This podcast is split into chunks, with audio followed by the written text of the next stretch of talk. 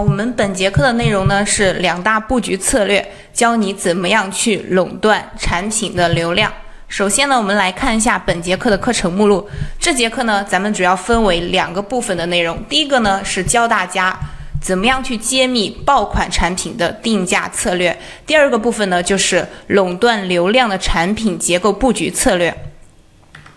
我们先来学习第一部分的内容，揭秘这个爆款产品的定价策略。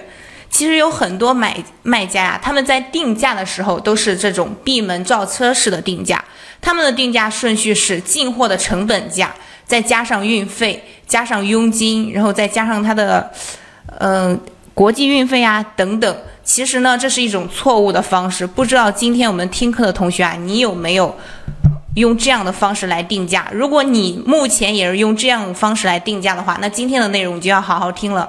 因为这种方式呢，它只顾产品的成本来定价，没有去观察市场，所以必定是没有办法取得胜利的。我们正确的顺序呢，应该是刚刚这在上面这以上的方式上加上调查市场的数据，接着呢去参考同行的售价。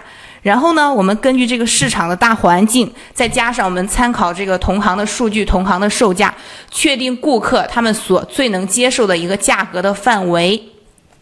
然后根据这个价格范围啊，确定我们的价格，最终再根据这个价格去。寻找这个价位之间的产品，就是你最终去拿货。所以说呢，咱们在定价的时候呢，要根据市场、根据消费者他所能接受的价位去寻找咱们的货源，这样的方式才是正确的定价方式。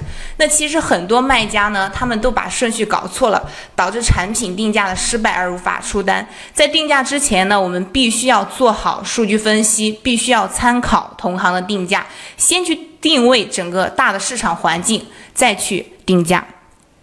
给大家举个例子啊，比如说有的卖家他在进货的时候啊，可能觉得这个产品不错，然后进价这个成本是一百块，然后再加上他的国际运费啊，加上他这个佣金，然后加上。其他的成本，然后以及它这个利润等于它这个最终的售价，那这样肯定是不行的。你这样去定价的话，是以你自己可以接受的这个范围为中心，不是以用户他能够接受的价格范围为中心。你这样麻木的去定价，麻木的去拿货源，结果肯定是失败的。所以我们在定价之前，必须必须要去参考市场，参考同行的定价，做到知己知彼，方能百战不殆。好，那我们怎么样去筛选这些数据呢？就是先去搜索这个产品词，然后再确定我们要查看的这个价格区间，最后呢，让这个价格呢，让这个订单从高到低排下序。有两种方式，我们选这个产品词啊。第一个可以去这个后台筛选这个关键词，去查询销量，这个在这个生意参谋的搜索分析这里，一会儿我带着大家去看一下。第二个呢，你可以。不去看这个后台的数据，直接去搜你想要查的这个产品词。好，现在我们一起来这个速卖通的后台看一下，就是在这里啊，生意参谋，我们点击这个搜索分析。好，现在呢，这个拉大一点，大家可以看到这个词热搜词呢，它就出来了。首先你要选择你要查看的类目，比如说咱们是做女装连衣裙这方面的。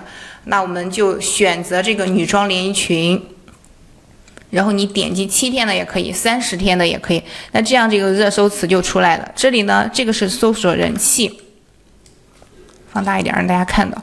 这个搜索人气，你可以对它呢进行排序。当然，我们肯定是看这个。